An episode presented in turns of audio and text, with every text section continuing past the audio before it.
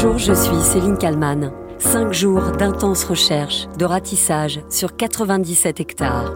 Et rien, pas la moindre trace d'Émile, deux ans et demi, disparu dans le petit village du Vernet. Si aucune piste n'est à ce jour écartée, comme dans tous les faits divers, chacun y va de son hypothèse.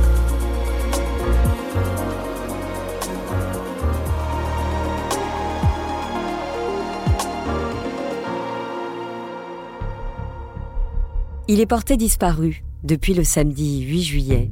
Émile, petit blondinet de deux ans et demi, a échappé à la surveillance de ses grands-parents, qui, disent-ils, pensaient qu'il jouait dans leur jardin. Pendant des jours, tout le monde cherche. Les habitants du village, les gendarmes, des bénévoles venus de partout. Mais ce n'est pas tout. Sur les réseaux sociaux, certains médiums prétendent savoir où se trouve le petit garçon. Olivier Truchot, sur BFM TV. Et puis en plus, il y a certains qui viennent perturber cette enquête. On va en parler avec euh, Tom euh, Carcourt. Euh, bon, bonsoir Tom, vous êtes journaliste à bfmtv.com. Lorsque je dis perturbation, je veux parler de la perturbation des médiums qui interviennent dans cette affaire. Sur les réseaux sociaux, des témoignages en tout genre affluent et tentent de parasiter l'enquête judiciaire. Tom Kercourt, journaliste à bfntv.com. Pouvoir ressentir qu'il a faim, qu'il a soif, qu'il est fatigué, voire même qu'il est dans le coma. Euh, il faut savoir qu'il y a des gens qui se sont rendus sur place et qui ont essayé de le trouver grâce à leur vision. C'est notamment un live sur TikTok qu'on a pu euh, retrouver grâce à des extraits où on a une personne qui suit ses visions. Euh, elle se balade un peu dans les, dans les broussailles et il faut savoir qu'elle n'était pas toute seule puisqu'avec elle, il y avait d'autres personnes également médiums. Pour ceux qui ne connaissent pas grand-chose à TikTok, il faut savoir que l'on peut se connecter en direct et échanger avec des personnes actives sur le réseau. Ici, en l'occurrence, plusieurs médiums se retrouvent pour tenter, soi-disant, de faire avancer l'enquête. Certains sont sur le terrain, pendant que d'autres, à des centaines de kilomètres de là, prétendent ressentir l'enfant. Nous sommes le dimanche 9 juillet. Le village est encore accessible à n'importe qui. Une femme se connecte donc sur place, guidée par ses intuitions et orientée également par les soi-disant médiums à distance. Mimi? Il entend là, putain, il a gémi. Il doit pas être loin parce que chez moi ça tremble, mais je vous raconte pas comment. Essaye de l'appeler, appelle-le de nouveau. Appelle-le. Il y a des brindilles, il y a des brindilles, il y a des brindilles. Mimi? T'es pas loin, t'es pas loin. Mimi? Il est là, il est là, il est là. Oh, ça me monte les frissons. Il est là. Le, pe- le petit s'endort et j'essaye de, de le faire bouger. J'essaye de le réchauffer. J'ai, j'ai, j'ai, j'ai- Il fait de l'hypothermie, là. Mika, Mika, c'est pour ça que euh, je pense que tu as ressenti, c'était pour, euh, J'étais en lui. pour prendre la chaleur, voilà. Je vais essayer de le maintenir, diamant. Des prétendus médiums qui, pendant les premiers jours de recherche, gênent les enquêteurs. Ils ont les lampes de poche, nickel. Nickel. Ils sont deux, là, c'est bon. Super. Rapproche, Je la voyais avec des hommes, putain. rapproche. Ouais, c'est ce que j'avais vu, moi aussi, avec des hommes. Un homme. Ah oui, là, elle arrive. Ah, ça monte. Anna, appelle-le. Mimi, appelle-le. Il se réveille, là. Évidemment, tout cela est faux. Ces prétendus médiums, ces devins autoproclamés, n'ont rien trouvé. Et pourtant, leurs vidéos ont drainé des milliers de spectateurs. Des spectateurs persuadés eux aussi qu'ils vont assister à la découverte de l'enfant en direct sur un réseau social. En quelques clics, on se rend compte qu'il est possible de trouver de nombreuses vidéos sur YouTube, sur TikTok ou des publications Facebook qui ramènent toutes à la recherche du petit garçon. Il y a par exemple le cas d'une cartomancienne Il a croisé la route de quelqu'un. On lui a offert quelque chose qui n'était pas bon pour lui. qui, tirage à l'appui, cherche à élucider le mystère. J'ai un blocage, moi j'ai que des blocages. J'ai trois cartes de blocage ici. Elle évoque un homme malveillant, d'un certain âge, quelqu'un qui se fait passer pour quelqu'un de bien. Mal intentionné, j'ai le diable, hein, j'ai le malin. Coup sur coup, elle dit voir un avis d'enlèvement On va demander une rançon. Je ne sais pas encore si c'est un, un enlèvement, mais je vois un, un homme âgé. une rançon, un piège retour, et même un conflit familial. retrouvé piégé, le petit. Au total, une demi-heure d'affirmation, regardée par près de 35 000 personnes en seulement une journée. Des hypothèses qui horripilent Lucie Dimino. Elle est membre de l'association de défense et de protection de l'enfant et de soutien aux familles des victimes. Je trouve ça hallucinant parce qu'effectivement, ils ne, ils ne font que embêter euh, les enquêteurs, euh, polluer des, des, des, des scènes, euh, peut-être des, des, des, endroits, des lieux. Enfin bon, je sais pas, c'est assez, euh, c'est assez perturbant de voir euh, des gens qui se donnent des pouvoirs qu'ils n'ont pas. Je veux dire, rien de mieux que le pouvoir de l'enquête, des policiers, des gendarmes. Voilà, je veux dire, c'est tout. Et voilà notamment pourquoi, au bout de quelques jours, le procureur a décidé de sanctuariser le village du Vernet. Sur le plateau de BFM TV, Yann Bastière, délégué national investigation du syndicat Unité SGP Police FO, est lui aussi atterré par ces autoproclamés extra-lucides. Je suis ancien enquêteur. Quand je regarde vos images, euh, ça me perturbe énormément, à mm. titre personnel et en tant qu'ancien enquêteur. Euh, L'enquêteur, il doit être cartésien, des faits, rien que les faits, des éléments, mm. des, des, éléments techniques, la recherche, tout, ce qui, tout ce qui peut aller avec, la téléphonie, euh, les, les, traces à indices, bien sûr. Quand on voit ça, c'est très perturbant pour l'enquêteur. Et je veux bien entendre que ça perturbe fortement mes collègues euh, gendarmes. Comme dans beaucoup d'affaires de disparition, chacun pense détenir la vérité sur ce qui s'est passé. Concernant la disparition du petit Émile, les enquêteurs ont reçu 1200 appels, 1200 témoignages qu'il faut désormais vérifier. 97 hectares de terrain ont été ratissés, les bâtiments et moindres véhicules fouillés. Aujourd'hui, ce que l'on sait, et qui a été vérifié, c'est que la famille d'Émile, très soudée dans cette épreuve, se réfugie dans la religion, selon des voisins du Haut-Vernay. Mercredi 12 juillet, toute la famille s'est réunie dans la chapelle du village. Étaient présents les parents, grands-parents, oncles et tantes du petit Émile. D'après un témoignage, le grand-père s'est effondré après avoir prié.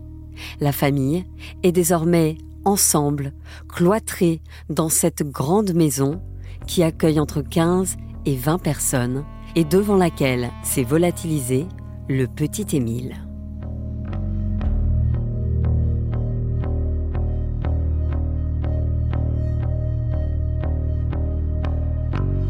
Bonjour Jacques Dallest. Bonjour.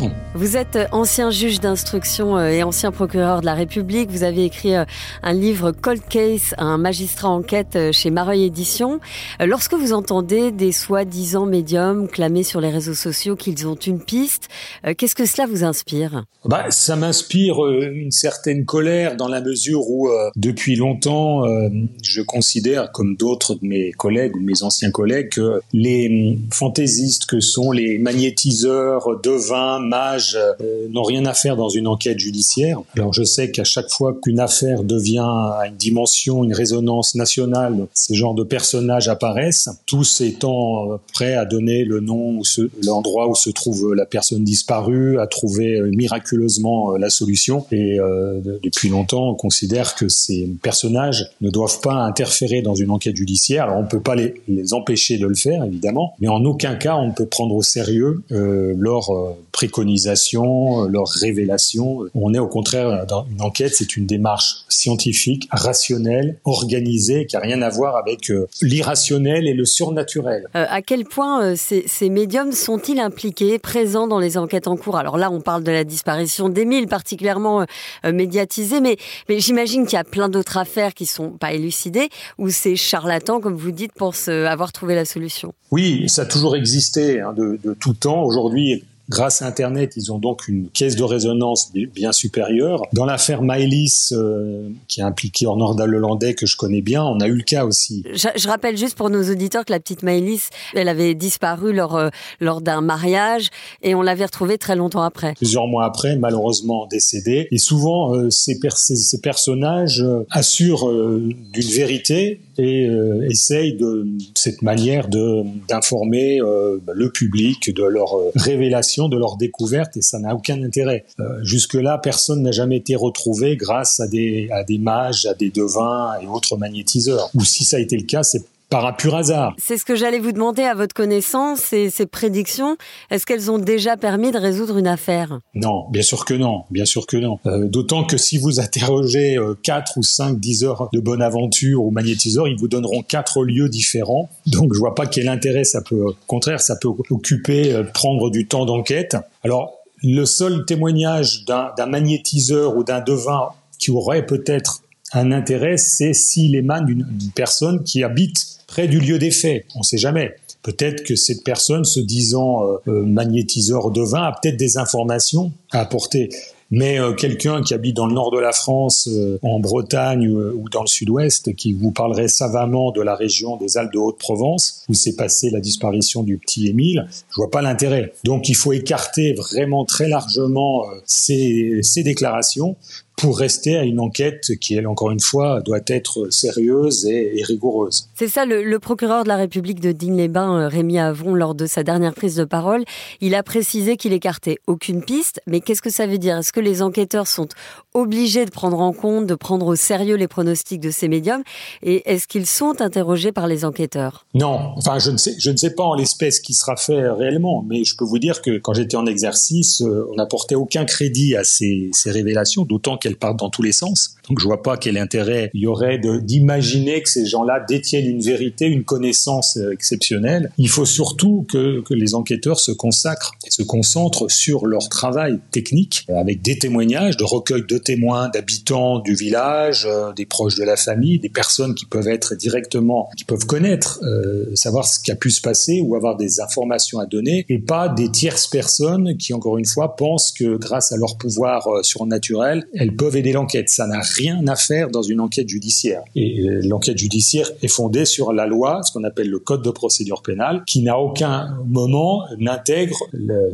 témoignage de ces personnages. Est-ce que justement, ça ne fait pas surtout perdre du temps euh, aux enquêteurs Si, je crois que justement, si on considère qu'il faut qu'à chaque fois entendre ces personnes qui peuvent vous faire une révélation euh, extraordinaire, c'est du temps perdu, bien sûr. Compte tenu de la complexité de l'enquête, en l'espèce, ils ont beaucoup d'autres choses à faire que de perdre leur temps à euh, recueillir des témoignages de, de, de, ces personnes, évidemment. Vous, lorsque vous étiez juge d'instruction ou procureur de la République, vous avez été confronté parfois à des, à des charlatans comme ça qui vous ont dit je suis persuadé que ça se passe comme ça, que, que le, la clé du, du mystère est ici. Bien sûr, vous savez, on est confronté à des escroqueries, à des, euh, des exercices illégaux de la profession de médecin, c'est des gens qui se targuent, de, se partent de, de pouvoir qui ne sont pas les leurs. J'ai même, il y a longtemps, quand j'étais juge d'instruction, en début de carrière, eu à mettre en examen un individu qui était magnétiseur et qui commettait des abus sexuels sur des femmes qui avaient des problèmes de santé et qui, par crédulité, se laissaient imposer des rapports sexuels et lui mettait en avant la notion de spermatozoïde magnétiseur. Pour vous dire jusqu'où ça pouvait aller. Donc euh, on peut être saisi d'affaires d'escroquerie hein, visant ce genre de personnage, mais s'agissant de personnes qui font valoir simplement des révélations, des informations, ça ne tombe pas sous le coup de la loi pénale, euh, mais c'est encore une fois des déclarations à, écarter euh, complètement. Et tout à l'heure vous parliez de, médiums qui potentiellement se trouveraient dans, l'entourage de, là en l'occurrence du petit Émile, on pourrait imaginer que ça peut aussi être un suspect, ou en tout cas qu'il a de vraies informations et qu'il les diffuse de cette manière. Si une personne se présentant comme magnétiseur ou devin était, habitait le village par exemple, ou la région, on pourrait considérer que son témoignage peut être intéressant euh, parce que il a peut-être eu connaissance de quelque chose habitant dans la région. On ne peut pas l'écarter complètement, même s'il y a de grandes chances que s'il se présente comme ayant une révélation, je vois pas vraiment l'intérêt de lui donner la parole. Mais sait-on jamais, on peut avoir affaire à des gens qui ont été d'abord habitants du, du, du, secteur ou, riverains avant d'être euh, magnétiseurs ou investis de pouvoir surnaturel. À ce titre-là, leur témoignage peut avoir un intérêt, mais il euh, faudra vite l'écarter si on a affaire à quelqu'un qui dit n'importe quoi ou euh, qui vous dira que l'enfant est à tel endroit chaque fois que ce genre de personnage a indiqué un lieu où était susceptible de se trouver une personne disparue, ça n'a jamais abouti, ce qui prouve l'absence d'intérêt qui devrait être évident euh, de leurs euh, explications. Et là, en l'occurrence, dans l'enquête sur la disparition du petit Émile, il y a eu 800 personnes qui sont venues aider à chercher, et du jour au lendemain, euh, on a fermé le village. Ça veut dire aussi quelque chose. Oui, bah, il faut. Là, ce qui est intéressant, c'est que le village, c'est un petit village, donc on peut l'isoler assez facilement. Je crois qu'au bout d'un moment, ces mains secourables, ces gens qui ont participé aux recherches ont été les bienvenus, mais au bout d'un moment, il faut se concentrer sur l'enquête judiciaire, éviter que des personnes bien intentionnées, évidemment, euh, viennent complexifier la situation euh, en, en, étant présents sur place, en allant peut-être dans des endroits où peuvent se trouver des indices. Si on, en, évolue vers l'hypothèse de l'intervention d'une tierce personne dans la disparition du petit Émile, hein, si on passe d'un accident d'un enfant à éventuellement un enlèvement, par exemple, il faut donc sécuriser le périmètre, l'isoler et faire en sorte qu'il n'y ait pas des, des, personnes qui viennent euh, à la fois attirées par le scandale, attirées par la curiosité plus ou moins saine. Je crois que c'est plutôt bien cette décision d'essayer d'éviter qu'il y ait des perturbations dans une enquête parce que dans une enquête judiciaire, un simple indice, un élément qui paraît complètement anodin peut avoir une grande importance. Donc, faut éviter d'avoir trop de, trop de monde sur place. Et je pense que ce qui a été la décision qui a été prise est une bonne décision. Bah, je vous remercie beaucoup, Jacques Dallest. Euh, je rappelle que vous êtes euh, ancien juge d'instruction euh, et procureur de la République et que vous avez publié chez Marie Édition Cold Case, un magistrat enquête. Merci beaucoup d'avoir répondu à mes questions pour le titre à la une. Merci à vous. Et merci à Sophie Perroguet pour le montage de cet épisode. Merci à vous de l'avoir écouté. N'hésitez pas à vous abonner au titre à la une pour ne rater aucun épisode. Je vous donne rendez-vous demain pour un nouveau numéro.